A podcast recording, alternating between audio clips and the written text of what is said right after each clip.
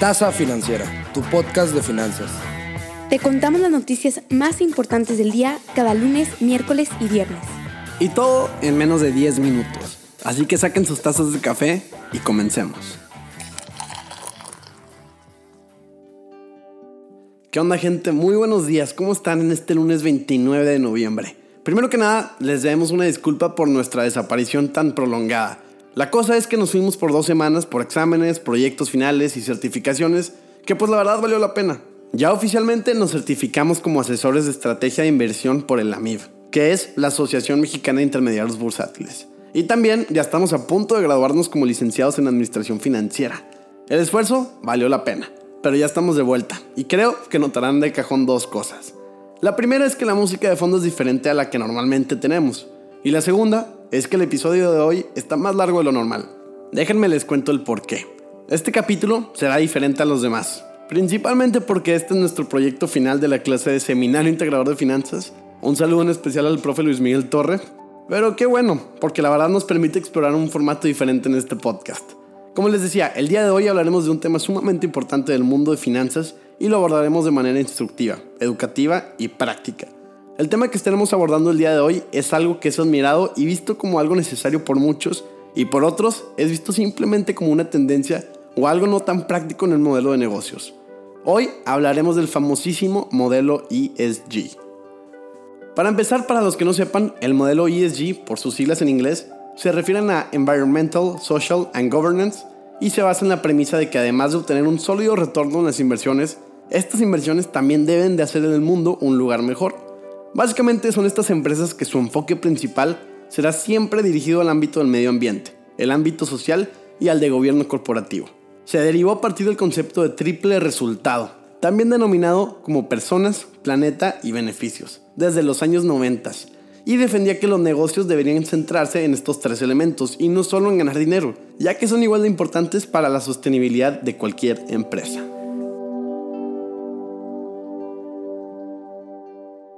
Para fines prácticos explicaremos el tema en dos partes, basándonos en la carta redactada por Tariq Fancy llamada The Secret Diary of a Sustainable Investor, o en español, El diario secreto de un inversor sustentable. Esta carta se divide en tres partes. Abarca desde cómo funciona el sistema hasta como por qué no podemos confiar en la buena deportividad, una analogía que les explicaremos más adelante. Todo en términos prácticos, como es costumbre en nuestro podcast. Déjenme les doy un poquito de contexto. Tariq Fancy fue CIO, o sea, Chief Investment Officer, de la inversión sustentable en BlackRock hasta el 2019. Cabe recalcar que BlackRock es la empresa de gestión de inversiones más grande del mundo. Ahora sí, la carta es como un diario donde básicamente Tariq explica cómo, cuándo y dónde se da cuenta de que lo más preocupante del modelo ESG no eran los riesgos que se están hablando, sino de los cuales no se estaba hablando. Como financieros, sabemos que por lo general los riesgos no tomados en cuenta son los que nos causan problemas y nos terminan arrastrando. En fin, el modelo ESG se puso de moda gracias al consejero delegado de BlackRock, Larry Fink, y otros empresarios y líderes mundiales que dijeron que las empresas necesitaban hacer más que obtener ganancias. También deben de contribuir a la sociedad si querían recibir el apoyo de fondos como BlackRock. Obviamente en este momento llamó bastante la atención ya que a cualquiera le puede alarmar cómo la empresa de gestión de inversión más grande del mundo se enfocará únicamente en ESGs. Y lo comprobaron con hechos, ya que BlackRock lanzó una nueva gama de fondos de sostenibilidad, incluyendo una serie de ETFs bajos en carbono. Esto claramente marcó una pauta y provocó una clara tendencia. Ahora todos querían estar y participar dentro del juego. La nueva visión del mundo estaba ahora en el que el propósito y las ganancias no están peleadas, y que las empresas necesitan servir a la sociedad en lugar de solo a sus accionistas para prosperar. Estos ETFs bajos en carbono eran ideales, ya que no solo apoyabas tú como inversionista a empresas con enfoque a reducir las emisiones de carbono, sino que también tenías unos rendimientos espectaculares. En pocas palabras, te iba bien y hacías el bien al mismo tiempo.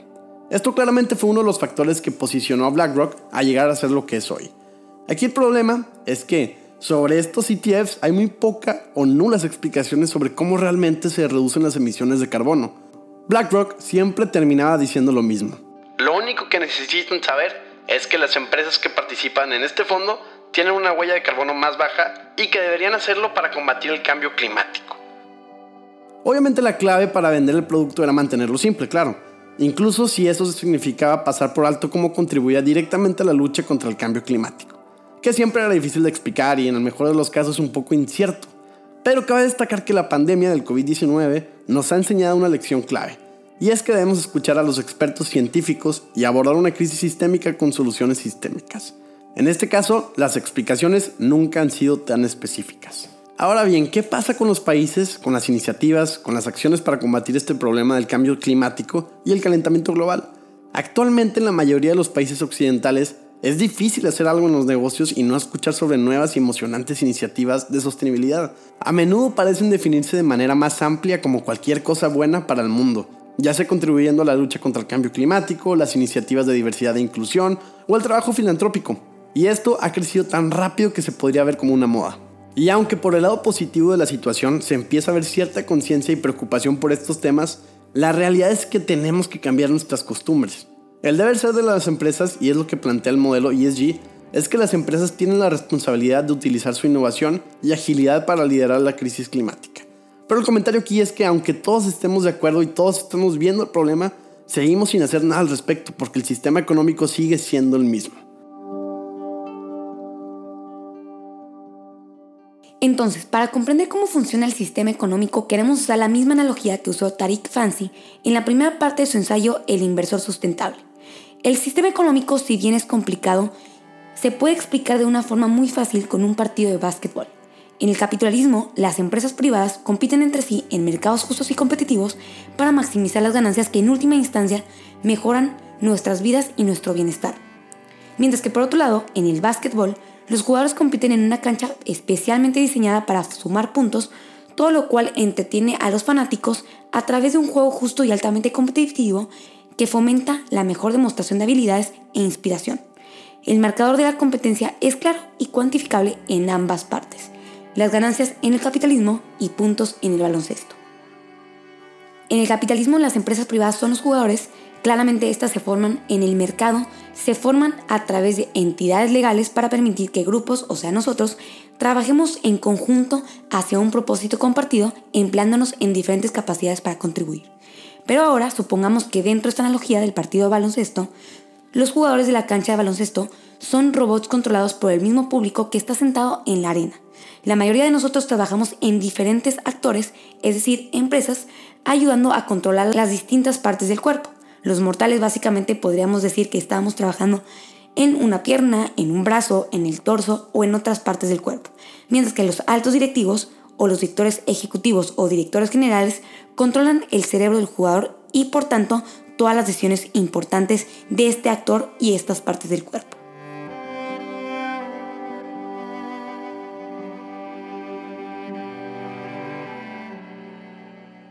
Pero aunque suene algo deprimente todo este asunto, un juego profesional de alta calidad no surge mágicamente de la nada. Hay una liga que ayuda a organizar los lugares, programar, administrar y actualizar las reglas y regulaciones, e incluso emplea a los árbitros que hacen cumplir estas reglas del juego. Sin reglas, sin juego. Es tan simple como eso. De manera similar, no existe nada en un sistema capitalista sin un gobierno que crea las condiciones previas para que las empresas privadas compitan e innoven con seguridad, elaborando reglas y regulaciones en torno a la competencia privada de una manera que sirva al interés público a largo plazo, definiendo así las leyes sobre todo, desde contratos hasta propiedad intelectual y la privacidad de los datos administrando ni más ni menos que el marco normativo, es decir, las reglas del juego. En otras palabras, un mercado competitivo, como un deporte competitivo, se basa en reglas. Sin reglas, no hay juego.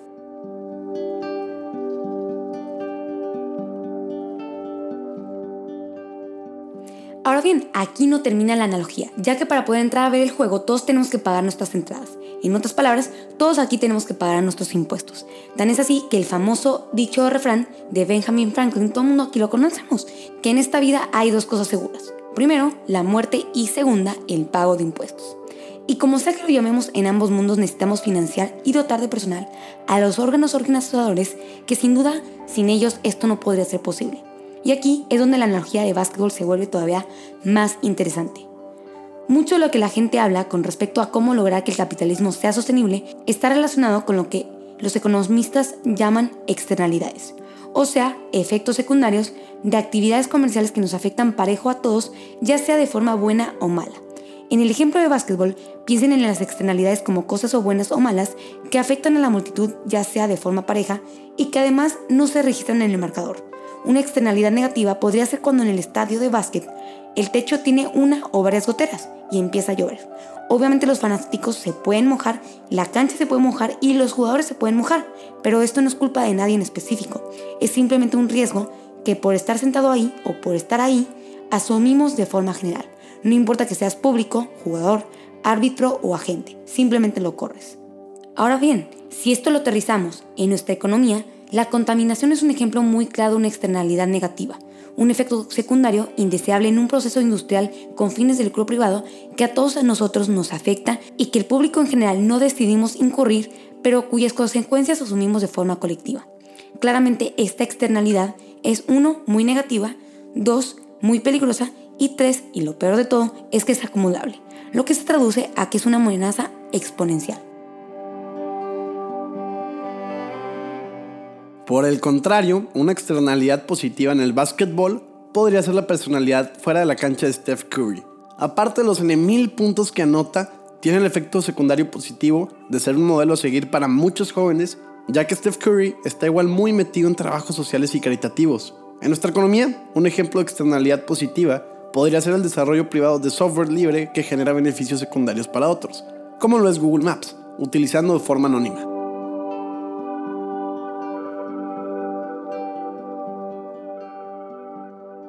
Entonces, en el capitalismo todas las empresas que compiten son técnicamente propiedad del público en general. Queramos o no, todos nosotros estamos participando de forma directa o indirecta. De forma directa es a través del mercado de capitales cuando compramos acciones y en el mercado de deuda cuando adquirimos bonos. De forma indirecta es a través de los fondos de ahorro. Ya saben, este momento cuando recibes un sueldo y te quitan un pequeño porcentaje de ahorro para estarlo depositando en tu fondo de pensiones. O simplemente cuando tienes una cuenta de ahorro en un banco, este dinero que tú depositas en el banco eventualmente es gestionado para ser prestado a otras empresas. Ahora bien, en la analogía del básquet, esto es como decir que los jugadores son robots que están en la cancha y que además de seguir instrucciones de directores generales y ejecutivos, también son construidos y son propiedad de los fanáticos.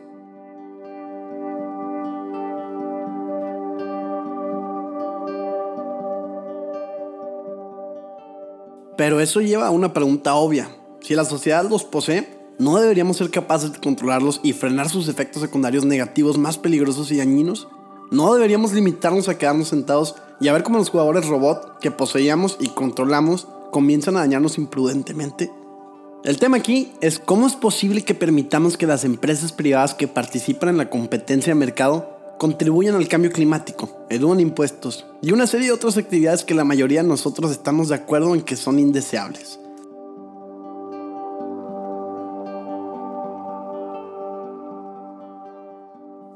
Hay otro término que igual tenemos que presentarles en respecto a esta analogía del básquetbol, y son estos agentes deportivos o los managers.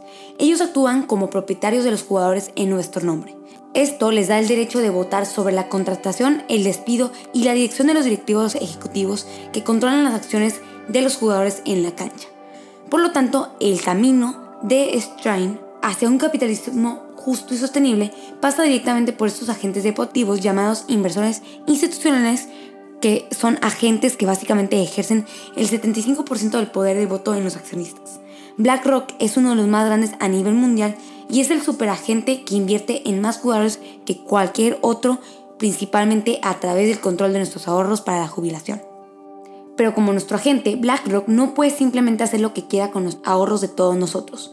Nosotros como propietarios confiamos en ellos, en estos agentes, para que controlen nuestro dinero, pero también nosotros tenemos que estar supervisando nuestra propiedad. Y como tal, ellos nos deben legalmente lo que se llama un deber fiduciario de actuar en nuestro mejor interés.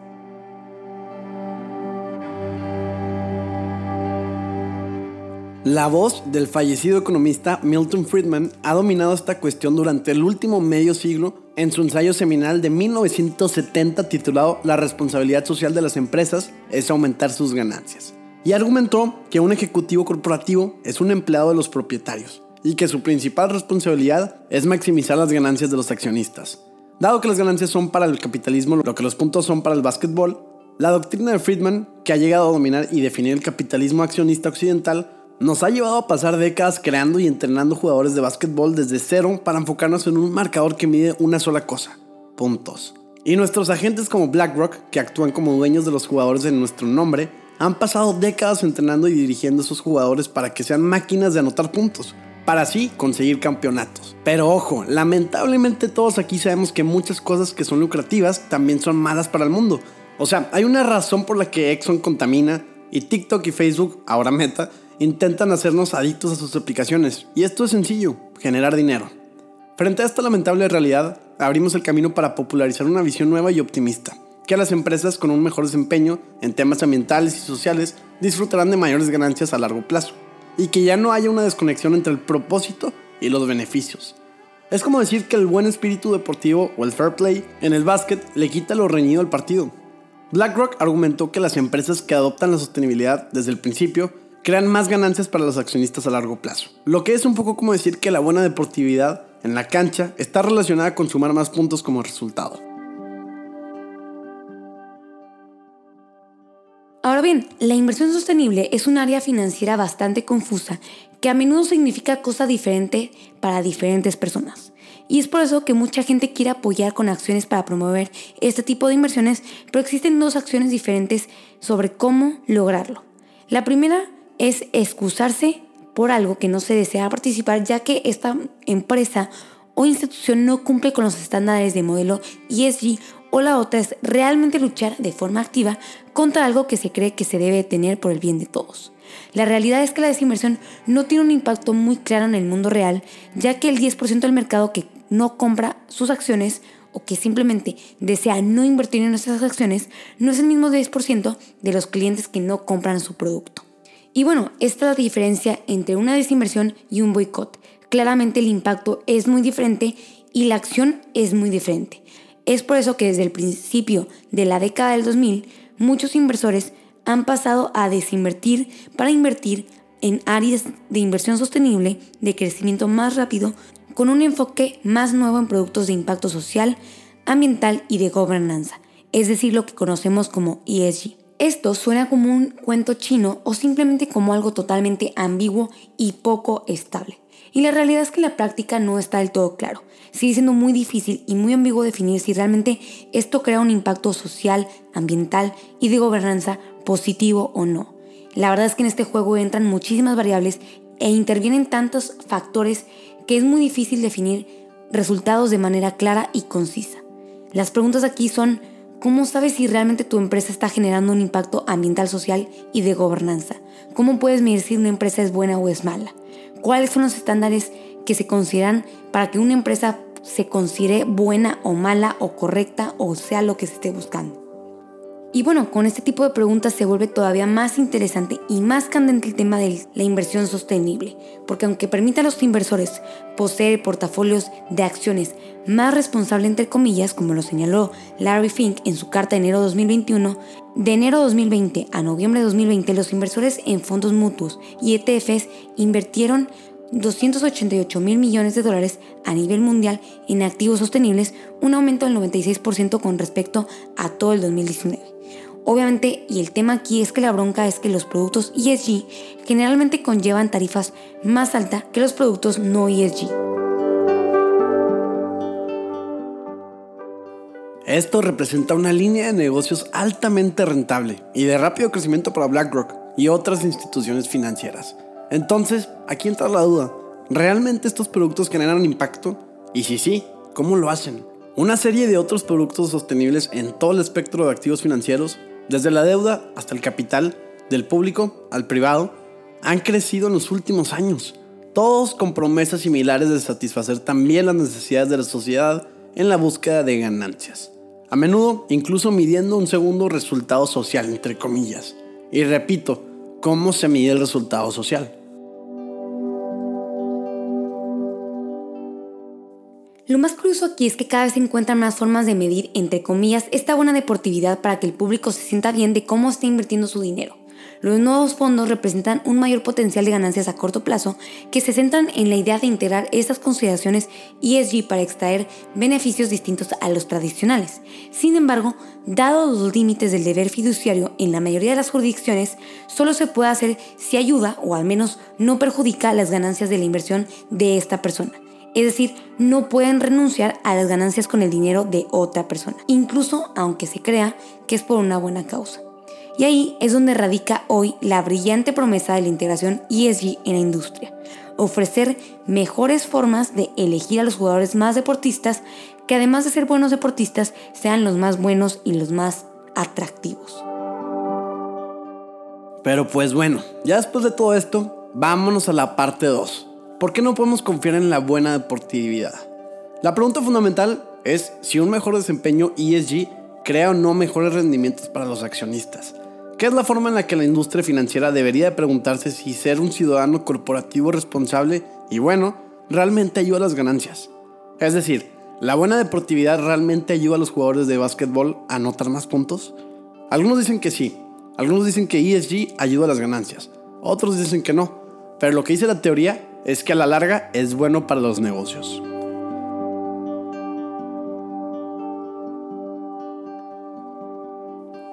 Dicho lo anterior, una conclusión es que no hay una conexión real entre las causas y los efectos de lo que se está tratando de evaluar y de estudiar, lo que significa que en su mayor parte resaltar formas específicas y pequeñas en que el ESG puede ser bueno para hacer las ganancias a largo plazo no está comprobado. Todo se resume en ser bueno, mantenerse motivado y animar a las empresas a ser responsables. Esto, en un análisis sobrio, desata la pregunta de que si realmente los rendimientos son más altos gracias al modelo ESG o simplemente es algo que no vale la pena? La respuesta es que no se sabe y tampoco está claro cuál puede ser el resultado en un futuro, porque desafortunadamente los datos ESG también son poco confiables y las calificaciones son muy subjetivas.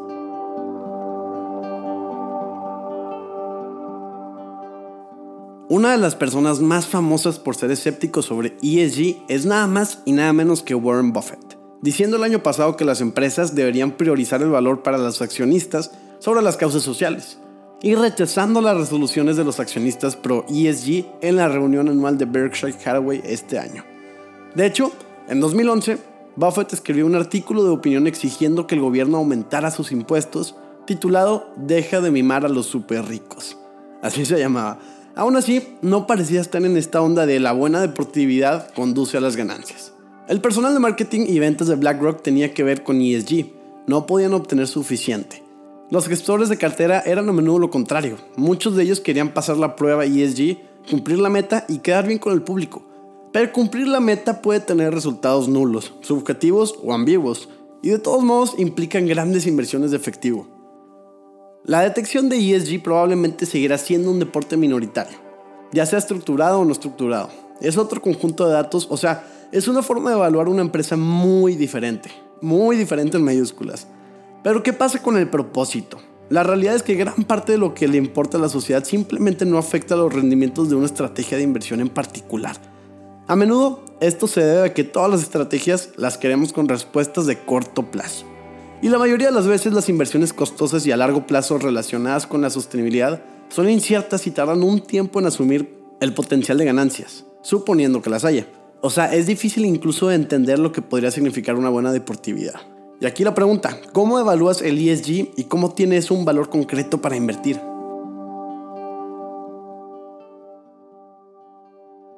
Ahora, otra bronca es que todo esto puede ser un show para quedar bien. Obviamente, es importante destacar que no necesariamente todas las corporaciones están mintiendo sobre sus compromisos con el propósito de quedar bien y hacer más rendimientos, sino que es muy complicado distinguir y mantenerse fríos y neutrales para saber distinguir cuándo lo están haciendo como una estrategia de marketing y cuándo no. Ahora, demos un paso atrás y resumamos dónde estamos. Los jugadores se han involucrado colectivamente en formas de juego sucio durante muchas décadas porque ganan juegos y siguen ganando puntos. Las reglas siguen siendo las mismas por estos años en donde siguen aplicando las mismas jugadas porque en la mayoría de los casos el juego sucio ayuda a maximizar los puntos y los jugadores pues siguen jugando bajo la regla o la ley de que tienen que maximizar los puntos sobre todas las ocasiones y sobre todas las reglas posibles. La premisa sigue siendo hay que ser más rentables independientemente de cuáles sean las reglas de la buena deportividad. El deber ser existe, sí, sí existe. Sin embargo, no hay nadie que lo esté amonestando de lo contrario. Básicamente, esto se traduce en ser rentable en corto plazo independientemente de cuál sea el resultado a largo plazo. La verdad es que a todo el mundo le importa y a todas las empresas les importa lo que va a pasar el siguiente trimestre o el siguiente año. No les importa lo que vaya a pasar en 10 años. De aquí a 2030 hay tanto en juego que deberíamos concedernos el derecho a ser escépticos, incluso francamente cínicos, ya que tenemos que hacer que esto funcione. A la luz de eso, la actitud de flojera prevalece. El ejemplo más claro fue el confinamiento de la pandemia de COVID. ¿Qué pasó cuando era todo voluntario? Nadie hizo nada y los contagios se dispararon. Cuando los gobiernos se pusieron las pilas y empezaron a poner restricciones con sanciones, la gente se guardó y los contagios eventualmente disminuyeron. Ahí está el problema. Sobre el cambio climático, la desigualdad y una serie de otros temas importantes, los expertos no nos aconsejan que dejemos las cosas a la acción individual y voluntaria. Saben que esto no funcionará. Y ya que estamos en este contexto, platicamos con la doctora Cristiane Molina, que es la directora académica y de investigación del Centro de Empresas Conscientes de Legade Business School del Tecnológico de Monterrey, y esto fue lo que nos comentó sobre cuál sería la mejor manera de lograr los objetivos del modelo ESG. Uno de los grandes temas ahora que se está discutiendo y que se espera que, que se resuelva eh, el día de mañana es el financiamiento, el financiamiento para poder implementar acciones concretas en los países, sobre todo en los países que menos recursos tienen, ¿no? Eh, también, pues eso requiere un compromiso, pero un compromiso también muy claro de ir pasando a energías eh, que, que, que, sean pues más amigables con el, con el medio ambiente, ¿no? Y que no generen todos estos gases de, de efecto invernadero, ¿no? Entonces, eh, pues hay muchas cosas que, que se deberían de hacer o que se pueden hacer. Eh, por un lado, te decía el financiamiento. También del lado del consumidor, obviamente, hemos empezado a ver algunas tendencias, ¿no? De cambios, por ejemplo, de los coches que están, pues, digamos, alimentados por combustibles fósiles versus eh, aquellos que están también eh, de alguna manera pues utilizando energías más, más eh, amigables con el medio ambiente. Si bien un impuesto al carbono no es perfecto y debe ir acompañado de un conjunto más amplio de medidas políticas radicales, vale la pena señalar el punto central que explica el economista estadounidense William Northhouse. Si desea cambiar el comportamiento de todos los jugadores en el juego, debe también cambiar las reglas del juego para todos. La idea detrás de un impuesto al carbono es simple si hace que la entidad que crea la externalidad negativa pague los costos, por ejemplo, a través de un impuesto a la contaminación, sus incentivos cambian y por lo tanto su comportamiento cambia. Y nuestro sistema existente de negocios, mercados y la competencia comienza a innovar hacia alternativas más ecológicas. Es como hacer que un jugador de básquetbol pague multas cada vez que causa daños a los fanáticos. Si esos costos son suficientemente altos, los jugadores pensarán dos veces antes de jugar imprudentemente y en cambio encontrarán nuevas formas de ganar limpiamente.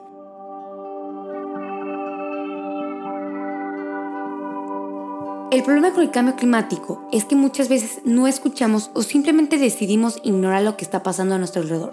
Obviamente, sí existen estas voces serias de la élite que afirman que hay que creer en la ciencia. Sin embargo, son muy pocos políticos o son muy pocos los empresarios que realmente optan por hacer algo al respecto y empezar a implementar algunos cambios en el día a día. Entonces la pregunta aquí es, ¿de quién es responsabilidad el cambio climático?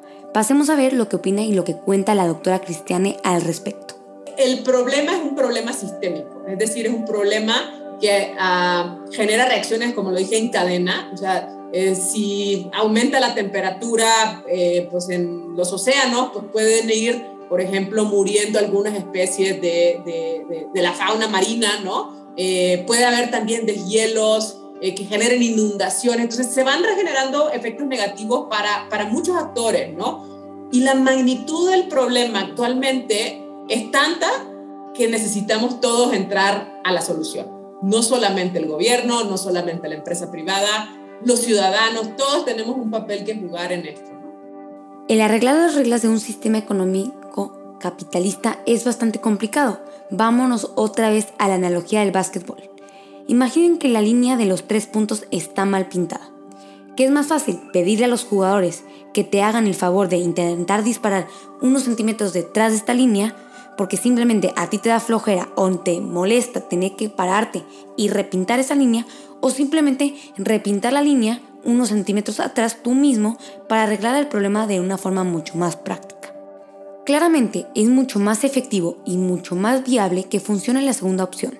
De otra manera, nadie respetaría estos 3 centímetros antes de la línea.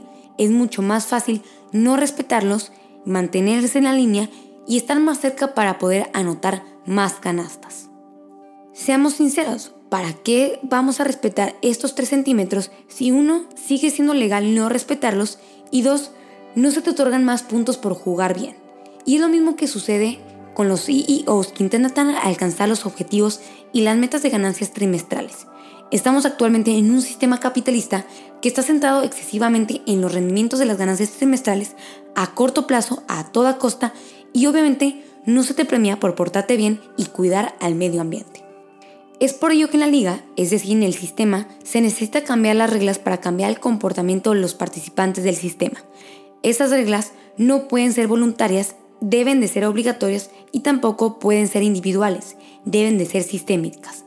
De esta forma, al arreglar las reglas de este sistema, se van a producir mejores resultados sociales y además un mejor sistema.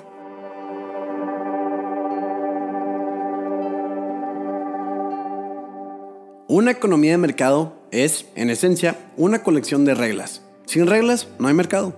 Así como todo deporte competitivo tiene reglas claras, los mercados competitivos necesitan reglas. Si cambiamos las reglas del juego, obtendremos diferentes resultados, los cuales pueden describirse como resultados de mercado. Si se le dijera a los administradores de fondos que reduzcan la huella de carbono de su cartera, la mayoría sentarían con la cabeza y no harían nada hasta que estén legalmente obligados y financieramente incentivados a hacerlo. Si prohíben la inversión en empresas que afectan el medio ambiente, que aportan el calentamiento global o que impactan el cambio climático de manera negativa o que simplemente incrementan la huella de carbono, no sería opcional y así se empuja y se obliga a que haya un cambio. Pero siempre que dejen las reglas como están actualmente, se estaría pagando por algo que es legal, más no correcto porque cumple con la premisa y obligación de sumar puntos en un juego competitivo.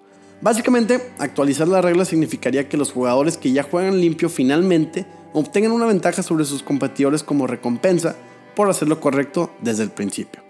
Al igual que la amenaza de COVID-19, las vacunas, las pautas, sus esfuerzos por usar una máscara y la distancia social son en parte en vano si no son obligatorias. Pero hay una diferencia importante entre COVID y el cambio climático. Nosotros nos enteramos de que estamos infectados por COVID dentro de una semana o dos de la exposición, pero al contrario, las peores consecuencias de la lenta acumulación de gases de efecto invernadero en la atmósfera llegarán décadas después. Pero si podemos escuchar lo que nos dice la ciencia y cambiamos nuestro comportamiento para aplanar la curva de algo que nos está matando rápidamente, ¿cómo no podemos escuchar a la ciencia cuando nos dice que cambiemos nuestro comportamiento para aplanar la curva de algo que nos está matando lentamente? En ambos casos, los expertos nos dicen que más vale prevenir que curar. Lo difícil aquí es cómo convencer a la gente que vive en extrema pobreza, o ni nos alejemos tanto, en países de vías de desarrollo, a que realmente se preocupe por el cambio climático, si ya cuentan con otra problemática que puede ser hambre, la falta de empleo o la desigualdad en su país. ¿Cuál es la participación que debe tener la sociedad en el cambio climático? Veamos qué es lo que nos cuenta la doctora Cristiane sobre el tema. El cambio climático va a generar también eh, pues un, ¿cómo te diré? Un impacto en, la pobreza, en la falta de empleo, en la desigualdad, en todos esos aspectos. Entonces, tienen que preocuparse porque es parte de, no sé si me explico, y solo voltea a ver un poco los desastres naturales, ¿no? ¿Quiénes están más expuestos a los desastres naturales? ¿Quiénes se recuperan o necesitan más apoyo para recuperarse de, de los desastres naturales? Pues la gente que posiblemente está eh, pues en los niveles de ingresos más bajos, ¿no? Porque no tienen de pronto este, ahorros o seguros, etcétera. Entonces, eh, solo volteemos a ver eso, las inundaciones, ¿no? Cada vez más frecuentes. Por otro extremo, en el otro extremo, las sequías, la gente que está viviendo en el área rural, eh, los huracanes, ¿no? Huracanes recientes que han arrasado ciudades completas, eh, incendios. el tema es, obviamente, pues cómo vas generando acciones, y esto es muy interesante también desde la perspectiva de grupos de interés, tú tienes que ir viendo con los recursos limitados, por ejemplo, esto ha aplicado obviamente a la organización, pero aplica yo creo también a los gobiernos, acciones que tienen efecto benéfico en múltiples grupos de interés, o sea, aquellas acciones que generan con tú una derrama, si tú quieres, de, efectos positivos hacia diferentes actores. ¿no? Ya para ir cerrando, y esto es una conclusión y opinión personal de nosotros, es que dentro de este juego no se hace mucho caso al tiempo. Sí, sí está muy padre el marcador, el árbitro, las reglas, los jugadores, el público, y claramente todo esto es muy importante. Pero lo más angustiante es el tiempo. El tiempo se acaba y el partido podría ser interrumpido en cualquier momento. Esa gotera que todos estamos viendo, pero que a muy pocos les quita su paz, mañana va a ser un agujero y pasado podría caernos el techo encima entero. Esa es la verdadera urgencia y es por ello que no es extrañarnos que la activista sueca Greta Thunberg y aquellos de su rango de edad les preocupe tanto. Los líderes de hoy no van a estar mañana y en ese mañana las zonas calientes apenas habitables pueden aumentar del 1% de la Tierra hoy a un 19% para el 2070, dejando a miles de millones de personas sin un lugar donde ir a vivir. Y digo, sabemos que esto suena bastante lejos, pero la verdad es que no lo está. En ese entonces Daniel y una servidora tendremos 72 años y la misma Greta tendrá apenas 67 años. Sin embargo, no seamos fatalistas. La ventaja es que poco a poco comienza a crearse una conciencia y esa conciencia es lo que está empezando a abrir los ojos de muchas personas, de muchos inversionistas y de muchísimos empresarios. Solo es cuestión de pisar el acelerador y exigir un poco más cada día. A todo esto también le preguntamos a la doctora su opinión y esto fue lo que nos respondió. Te decía, no solo ESG, sino cómo hacemos marketing más consciente, eh, cómo, cómo vamos haciendo gestión de talento más consciente, ¿no? Eh, ahí es un rol clave, ¿no? Y, y, pues este, como institución educativa tenemos también nosotros la responsabilidad de promover esos temas, ¿no? Nosotros ya en el TEC lo, lo estábamos haciendo, muchas de nuestras competencias, ahora también en el nuevo, en el nuevo modelo educativo y las de anteriores planes también ya tenían incorporada esa, esa perspectiva de, del rol de, egres, o sea, de los futuros egresados en la sociedad, ¿no? Y obviamente teniendo eso en cuenta, pues generar contenido, generar actividades que vayan construyendo la competencia para que que esa, esa persona al final de su carrera, al final de cualquier programa, pues también tenga en cuenta todo, eh, pues esta necesidad de, desde donde esté, desde su rol en la sociedad, ya sea como empresario, como colaborador en una organización, ya sea liderando una o, fundando una organización de la sociedad civil, desde donde esté, busque generar ese efecto positivo en, en lo que está a su alrededor, persona y el medio ambiente.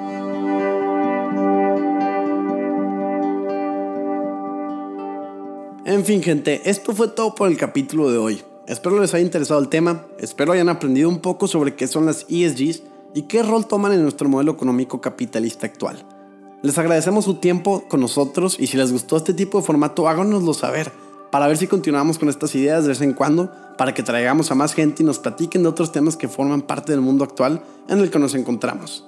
Y recuerden que siempre es importante mantenernos al día con lo que está pasando para poder formar un criterio y emitir opiniones fundamentadas. Aquí mi pregunta hacia ustedes sería, ¿ustedes están a favor o en contra del modelo ESG? ¿Creen que realmente esto es en lo que más se debe enfocar una empresa hoy en día? ¿O la filosofía de Milton Friedman sobre únicamente maximizar utilidades sigue presente? Con esto me despido y recuerden seguirnos en nuestras redes sociales como arroba tasa financiera para tener más contenido como este. Nos estaremos viendo el miércoles para otro capítulo de La Taza sobre noticias relevantes del mundo financiero, económico y negocios, el formato que ya conocen. Y pues espero que tengan una excelente semana. Hasta pronto.